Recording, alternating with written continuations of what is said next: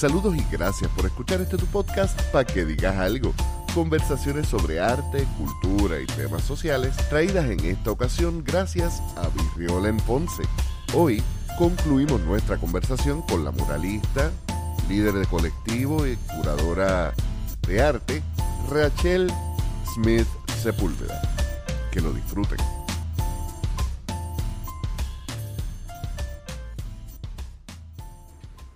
Artistas para el Sur nace de un proyecto, ¿verdad? Que nosotros que yo tenía la idea de hacer en la Plaza del Mercado Isabel II en Ponce, aquí al ladito.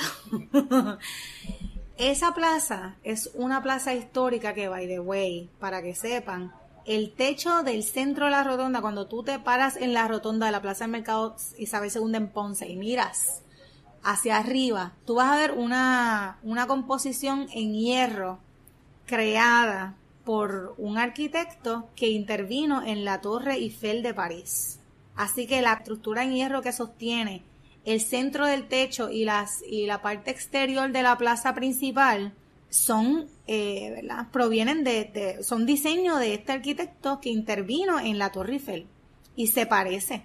O sea, es, una, influencia una influencia increíble y lo sabemos porque pues Ponce también tuvo participación. O sea, Ponce tenía mucho intercambio cultural y estético con, Francia. Por eso tú ves los edificios de Ponce no se ven tan coloniales porque son más adornados al estilo francés. Digo, excluyendo el Parque Bomba. Sí, eso ya El Parque Bomba tiene otra influencia. Pero en general, Ponce es bien. Bien, bien chic. Era una, una meca de, de, la arquitectura moderna francesa, Art Deco y toda la cosa. Pues esta plaza del mercado tiene dos plazas y tiene dos estilos arquitectónicos diferentes. Uno, uno, uno es este neocolonial, creo, neoclasista, neocolonial. Y el otro, la parte exterior, es Art Deco. Que, by the way, fueron diseñadas por dos arquitectos diferentes y pues una, o sea, se fue desarrollando con la historia social del puertorriqueño y los cambios económicos.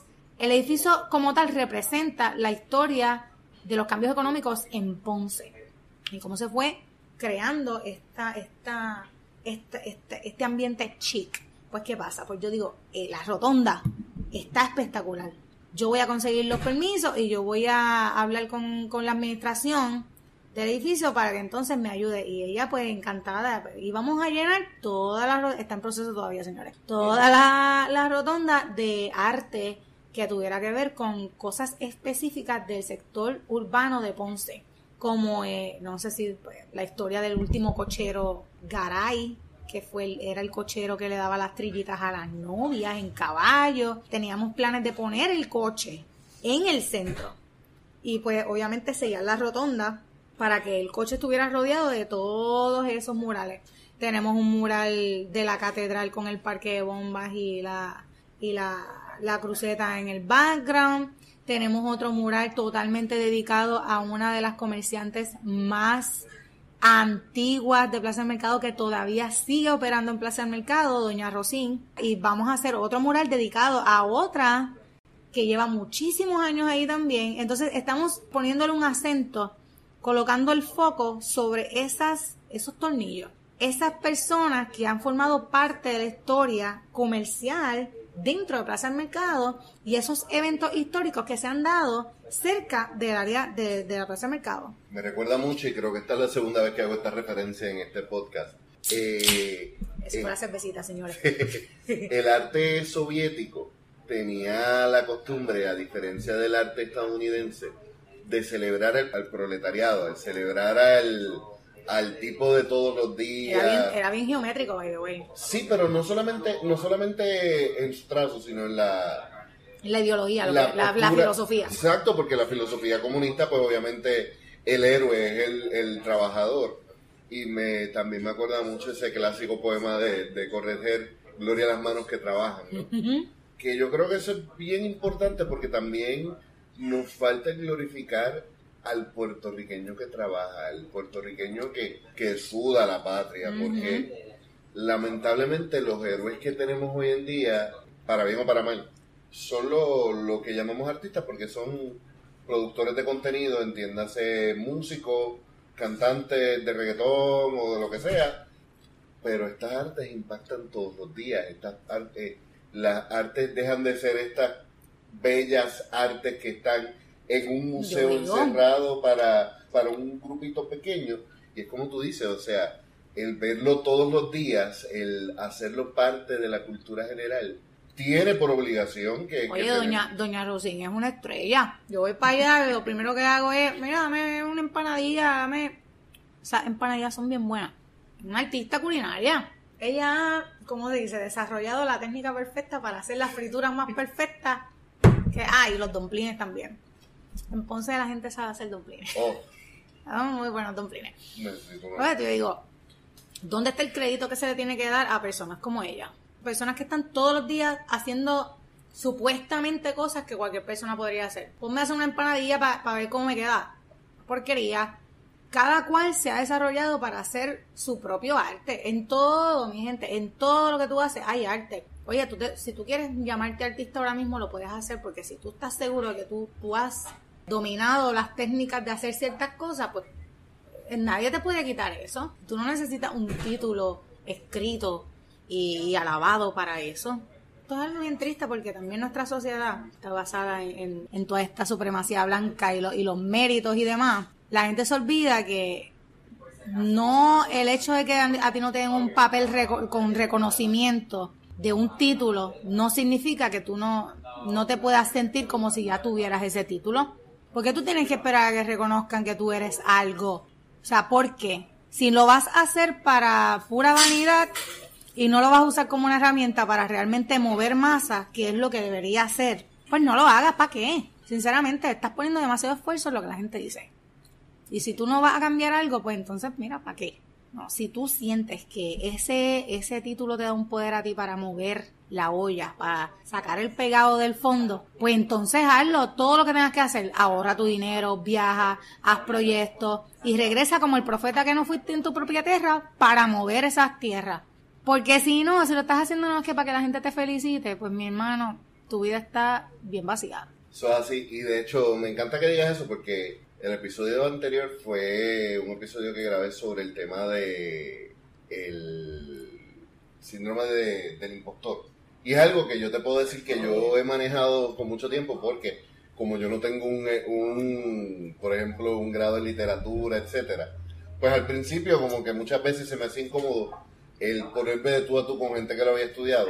Pero es como tú dices, lo importante no es necesariamente el título, es el que yo lo desarrolle, es el que yo aprenda, que yo lea, que me ponga y que me ponga a crear. Porque eh, eso es otra cosa, hay mucha gente que sabe y que puede tener todo el conocimiento, pero no se sienta a crear. Y en estos días necesitamos educadores, sí, pero necesitamos gente que le meta mano a la cultura, necesitamos gente que que se mueva. Da miedo, Da miedo, da miedo. ¿Cuánta gente ahora mismo son el colectivo de artistas falsos? Poquito a poco va creciendo, pero tenemos alrededor creo que de 10, 10 artistas, entre ellos está Robinson Galarza, Sasha Diana Maldonado, está Alesia, Alicia Pérez, está Ralph Serrano, está Antonio Sierra, tremendazo artista también. ¿Y todos son muralistas? Todos son muralistas. Natalia Sánchez está por ahí de Arecibo ahora, está en Arecibo ahora mismo haciendo precisamente una... Yo les exhorto a que vean el trabajo de Natalia Sánchez. Ella, más que muralista, que es tremenda muralista, ella tiene una filosofía bien increíble y es la de documentar estructura, encontrar belleza en donde, en donde no lo hay. O sea, estructuras abandonadas, este, ¿verdad? estructuras en ruinas, estructuras este, arropadas por la por la vegetación, escritas en las paredes y demás. Hay una belleza en eso. Hay una belleza y ella las pinta. Te hace verlo de manera diferente. O sea, ella pinta pinta cuadros de esa estructura. Ah, ok, o sea, pinta una representación, no, es que, no, es que, utiliza el espacio como un campo. No, exacto. Ella, ella pinta, hace cuadros sobre esa imagen que ves ahí. Está el, está el edificio y ella hace el cuadro del edificio con eso hace unos estudios, ¿verdad? Y pues además de, prácticas de técnica, pues también hace una, representación, ¿verdad? De cómo, ella lo ve y cómo, cómo ella te anima a ver la, la, tristeza y muchas veces la desgracia de una manera más bonita. En, encima de eso está haciendo otro proyecto que me puse a mirar así más o menos, y porque yo admiro mucho el trabajo de ella, y está haciendo una documentación visual de historias narradas. Hay diferentes personas que yo les exhorto que vayan a natsanchezstudios.com creo que y yo creo que van a ver ahí un par de cositas que les, va, les van a gustar y, y, van a hacerles apreciar un poquito más lo que es lo, que es el artista como herramienta verdad de, culturización y de amor a, a, tu mismo a tu misma condición social para, para crearla o sea para desarrollarla de una manera mejor. Pero hay que admirar lo que uno es para empezar a crecer. Y sobre artistas para el sur mm. yo lo que he conocido lo que he visto es principalmente lo que tienen allí en. La vida, pero estoy mandando con un dumpling. Estoy como que. ¡Ay, yeah! Porque rico. Artistas para el sur entonces son 10, 10 o 12 artistas que están trabajando y aunque son artistas para el sur, nace como un interés de, de rescatar áreas del sur, específicamente Ponce, pero han trabajado, obviamente, como habíamos hablado, la propuesta de la perla, creo que todavía están manejando un par de cositas allí y eventualmente creo que va a haber algo llamado de la perla para la perla. Sí. ¿Qué otros proyectos han trabajado además de del que me mencionaste de la plaza? De la plaza Mercado, que by the way, tengo que darle un saludo especial a Alberto Gay, que es otro de nuestros artistas componentes de, de Artistas para el Sur y de una trayectoria que ha definitivamente utilizado a favor de la cultura y de verdad que mis aprecios y mis admiraciones. Otro proyecto fuera de Plaza del Mercado, ¿verdad? Pues entonces ha sido este otro, uno un poquito de más grande envergadura, no sabíamos que se iba a convertir en una cosa tan grande, pero que sí sabíamos que iba a tener un impacto positivo porque queríamos relacionar a la comunidad. Porque como te digo, tú no puedes meter siete artistas, hacerte siete murales que no saben nada de tu cultura, de tu subcultura, de la cultura e historia de tu propia comunidad. No saben nada. Y pues te hacen ahí una calaverita en Chrome. Que se enteren. Y un gallito de colores. Con un machetito. Y entonces, este, esos artistas le meten cabrón porque han estado en 20 sitios y cobran 20 mil por mural y toda esa vaina, ¿verdad? Tú metes a esa gente ahí y esa gente lo que va a hacer es lo, mismo que hace siempre. Lo que los ha llevado donde están y por lo que los contrataron. Si tú involucras a la comunidad, ¿verdad? A qué sé yo, ayudarte a pintar el background negro para tu calaverita, por lo menos, ellos se van a sentir parte del proyecto. Eso es diferente. Yo tuve una oportunidad de hacer eso antes de, antes de volver al, al núcleo de la pregunta.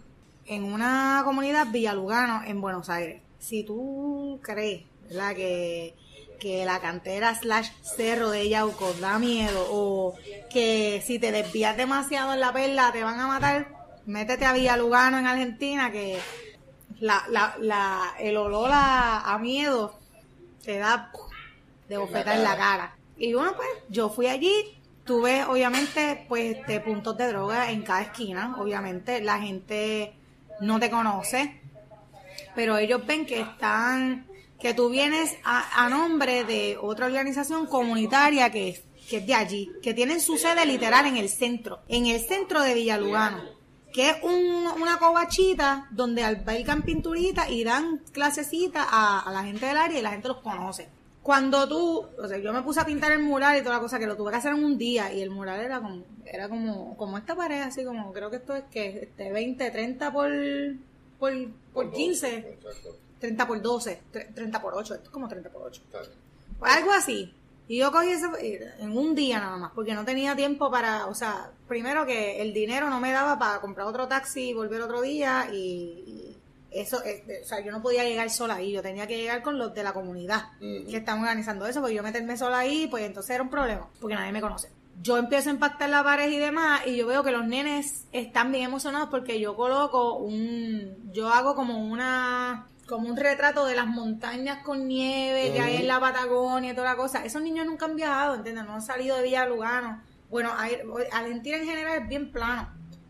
Y hay ciertas áreas interesantes que, que colindan con otros, con otros lugares, y eso es la Patagonia, por ejemplo. Tienen una, unos espectáculos visuales increíbles. Pero yo dije, pues vamos a poner ese espectáculo visual aquí. para que ellos se inspiren en algún momento de su vida a conocer más de, de las colindancias de su país y, quién sabe, de otros países si pueden. Y le puse así las montañitas y eso, y un niño gigantesco así como que jugando con el agua del lago que estaba al frente de las montañas. Y esos nenes quedaron locos. ¡Ay, wow! ¿Qué sé yo? Quiero jugar, yo quiero pintar. Yo quiero pintar.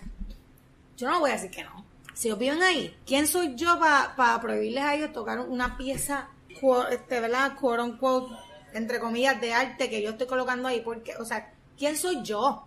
Si yo vine de la mierda de otro lado a intervenir en su comunidad, pues yo, que yo hice.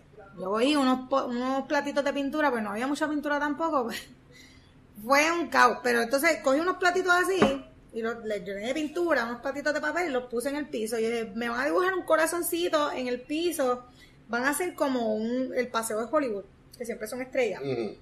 Pues lo van a hacer de corazones por toda esta acera y empezaron a llegar los papás y empezaron a los nenes a, ah, pues yo quiero usar este color y este color y cada corazoncito tenía su propia, su propio look. Ellos llenaron de corazoncitos toda el área. Movieron el punto.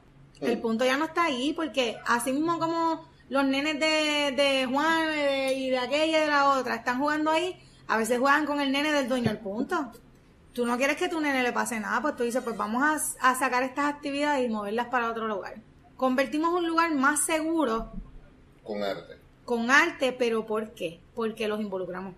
Ahora si yo hubiera querido hacer mi, mi gallito de colores en una comunidad que no se identifica para nada con gallitos de colores. Y ¿Tu flamingo? Mi flamingo.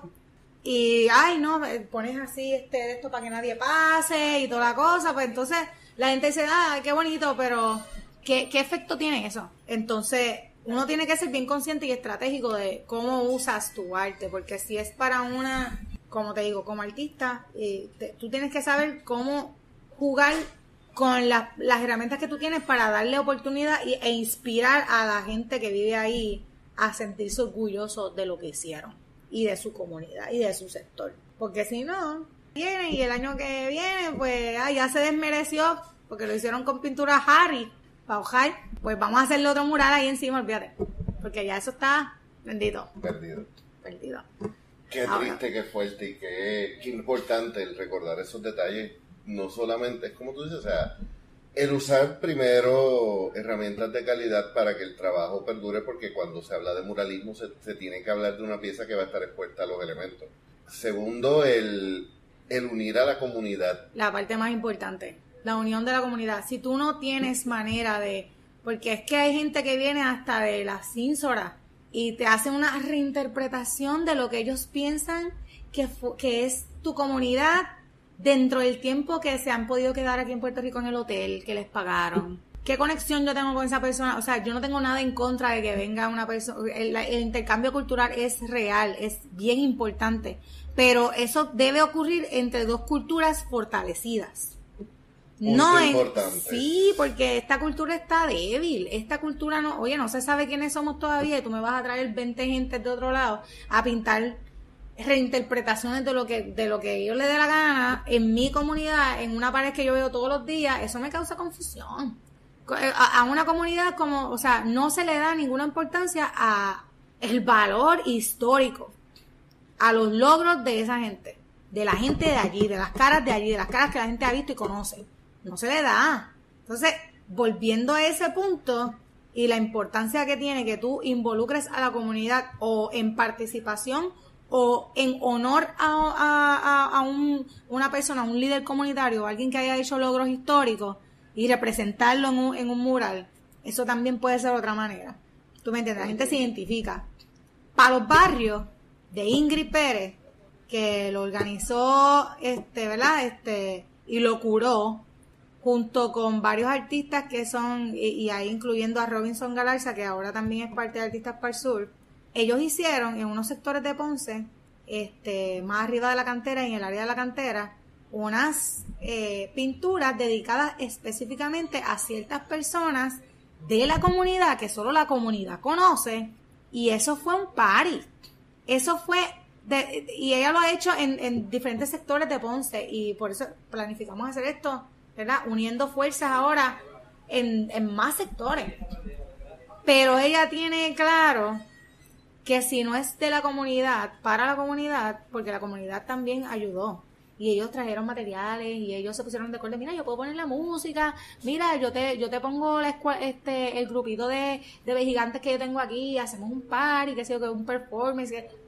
La comunidad, no me vas a traer a 20 gente porque no lo vas a hacer, porque entonces, ¿qué, ¿en qué yo me identifico? ¿Para quién tú estás haciendo esto? Esa pregunta es bien importante, ¿para quién los hacemos?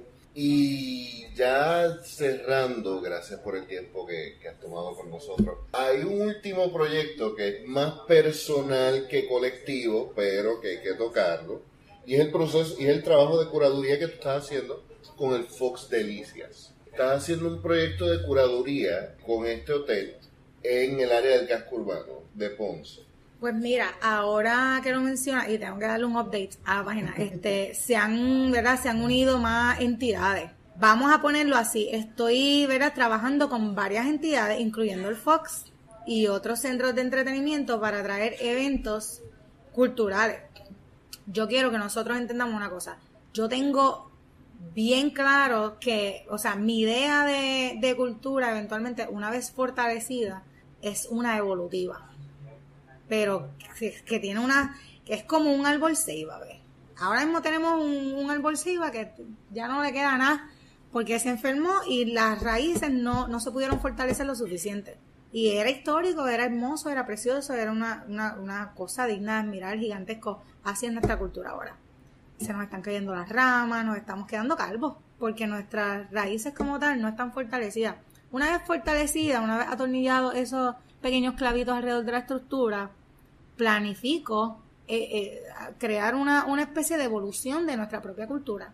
Asimismo lo hacen este, muchas personas de, vamos a, de, Europa, de, de, otros países que están obviamente culturalmente fortalecidos y tienen una identidad bien clara y han podido tomar otros rumbos exploratorios dentro de lo que es la práctica del arte y lo que son. Sí, no, no podemos hablar de un arte puertorriqueño o una identidad artística puertorriqueña. El arte puertorriqueño todavía está en la fase de, hey, miren, somos puertorriqueños. De, de, de, identidad. Exacto. Yo, eh, y esto es una conversación que yo tuve hace muchos, muchos años con alguien que, que estudió filmografía. Y él me decía que la frustración más grande que él tenía como estudiante de cine es que todas las, puerto, todas las películas puertorriqueñas, tú sabes que son películas puertorriqueñas porque solamente es el tema de la puertorriqueñidad. Y es eso, bien deprimente, mano. Y eso es, es, importante en el punto en que estamos, pero no te puedes quedar en soy puertorriqueño. ¿Qué es ser puertorriqueño? Bueno, ser puertorriqueño no es solamente sacar la banderita y, y cantarte eh, Pero es culpa del nudo, es culpa también de la centralización cultural que hay en el área metro. Entonces, no eres artista si no fuiste allá, estudiaste en la escuela de arte plástica y hiciste 20 murales.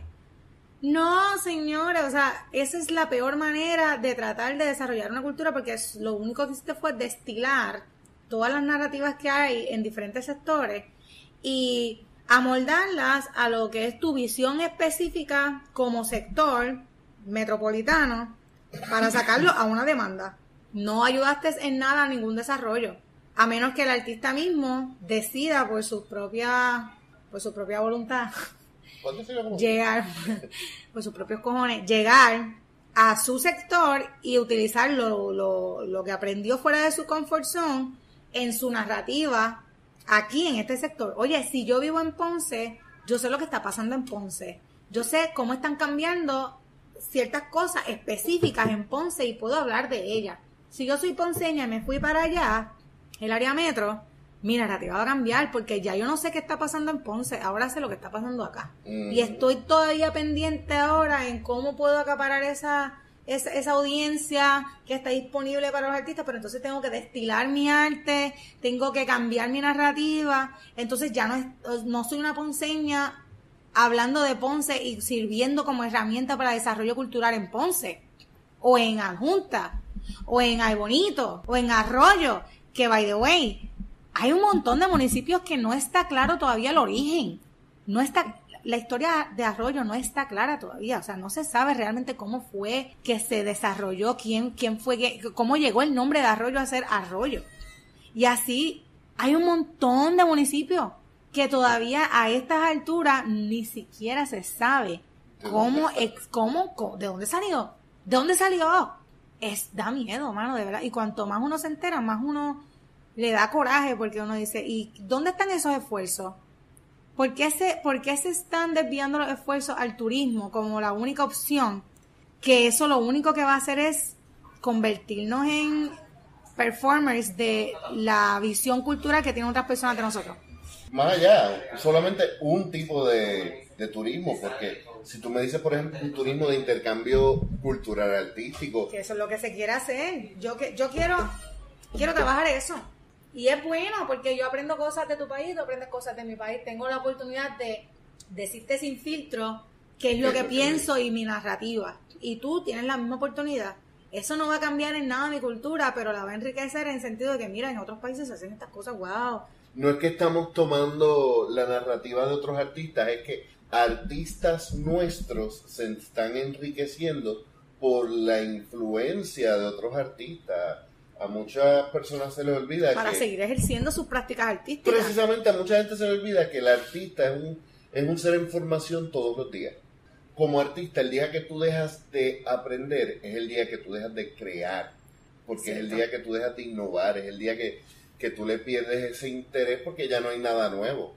Te termina siendo en alguien que va a hacer lo mismo muchas veces, que es lo que le pasa a muchos artistas, eh, por ejemplo, a mí que, que soy fanático de la música, Tú vas a ver, por ejemplo, en muchas bandas independientes o muchos artistas independientes que llega un momento donde si consiguen un contrato con una multinacional, pues mira, lo que queremos es que sigas haciendo este mismo disco una y otra y otra vez. Y se murió ese artista. No está explorando. No estás creciendo. Y ese es el peligro y, el, y es una combinación de, ¿verdad? De neocapitalismo, ¿verdad?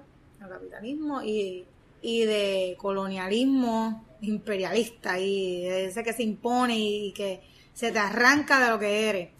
Entonces, estamos siendo bombardeados de una manera que si no tomamos las cartas en el asunto, ¿verdad? Como artistas y como, como seres humanos, como seres humanos puertorriqueños que somos, caribeños, no tomamos las cartas en el asunto, nos vamos a convertir en mitos. oye, nos vamos a tener que desaparecer. Este no va a ser nuestro santuario, más nada, nunca más. Vamos a hablar de lo que fue a nuestros nietos, si llegamos a tener. Que es el, el puertorriqueño que no tiende a mirar más allá de, del área metro o de Washington, no se da cuenta de, de por ejemplo, de las muchas comunidades nativas e indígenas en Estados Unidos mismo. Que están siendo oprimidas. Que, ellos mismos dicen, el nosotros haber sido colonizados destruyó nuestra cultura. Porque es que no es, no es un proceso donde tú puedes... Mira, Juan, el plato típico de Juan cambió eventualmente porque lo único que se comía ahí era este jamonilla y cambiaron sus platos típicos, o sea, destruyeron, o influyeron hasta en la manera de ellos comer. ¿De dónde tú crees que salen los sandwichitos de mezcla? Los sandwichitos de mezcla no, perdóname, la jamonilla no es comida de jíbaro. No. Eso vino después de la Segunda Guerra Mundial. Lo mismo pasó en Hawái. Hawái, ¿cuál es el, el Hawaii sushi? El sushi que hacen en Hawái es con spam. Lo cual para mí es una mezcla bien extraña. Pero, y ya cerrando, tú llevas ya casi, si no, casi una década, si no más, ya trabajando estas cosas. Tú has viajado mucho más de lo que mucha gente sabe y de lo que tú dices, porque tú no eres una persona que está. Mira, yo esto. ¿Qué consejo y qué palabras tú le podrías decir a un artista que está empezando? Que quizás está, como te viste tú hace 10, 12 años atrás, eh, y que no conoce de todas estas posibilidades o alternativas. ¿Cuál hubiera sido ese consejo que tú hubieras querido tener cuando empezaste? Pues mira, cuando tú empieces, ¿verdad? Que tú te descubras a ti mismo o que te estás descubriendo todavía y tú dices, yo quiero, yo quiero crecer más en este aspecto de mi vida, quiero saber hasta dónde puedo llegar. Hazlo por las razones correctas. Encuentra siempre, y que yo digo, en mi opinión personal, porque tal vez puedo estar equivocada, la mejor forma de, de, de encontrar un verdadero propósito en lo que estás haciendo es que sea para un propósito más grande que tú. Pero ese propósito más grande que tú nunca, nunca, nunca te pone a ti en el centro. Ese propósito más grande que tú es ayudar a las generaciones que vienen o ayudar a tus comunidades, a cualquier otra cosa que esté fuera de ti, que está viva y que necesita ayuda. Si tú usas eso como un propósito, como, como, la, como el, el núcleo de lo que haces, pues entonces ya no te interesa tanto estar cómodo, porque acuérdate que tu visión no es ganar tanto dinero tampoco. El artista se muere de hambre porque pues la vida es así.